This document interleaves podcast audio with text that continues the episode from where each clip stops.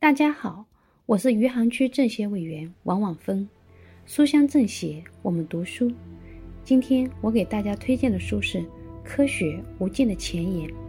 为大家推荐这本书，主要是这本书里这样一段内容：科学家还需以一种决策者和普通公民清晰可用的方式来传播他们的科学工作。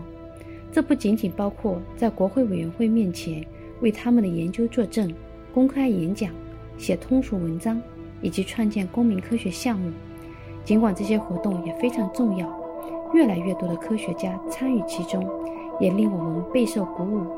最重要的是，科学家必须帮助公众理解科学的成功来自循证思维，而证据和循证思维是所有人都可以获得和掌握的。所谓的科学素养，其主要的特征就是能够辨别。那些经过科学共识验证的证据，科学素养的塑造绝非易事，但至关重要。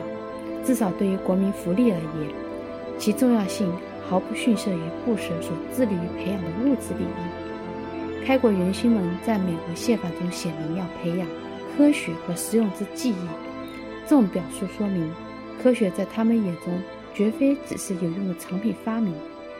作为启蒙思想的主要倡导者。美国开国元勋们坚信，科学是民主的重要工具。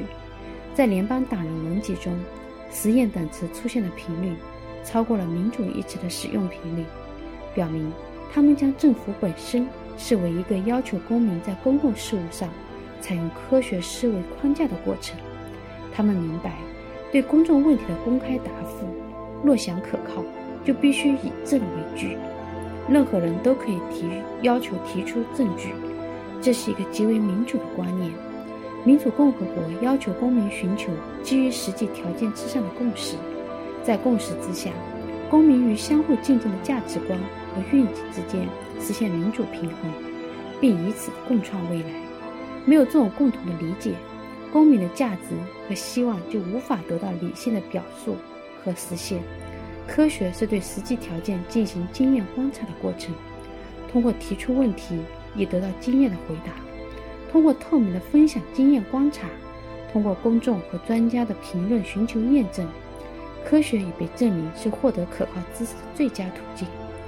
尽管有错误的步骤、偶尔的偏见、延迟和人类的短视，但从长远来看，科学提供了关于世界的最可靠的判断。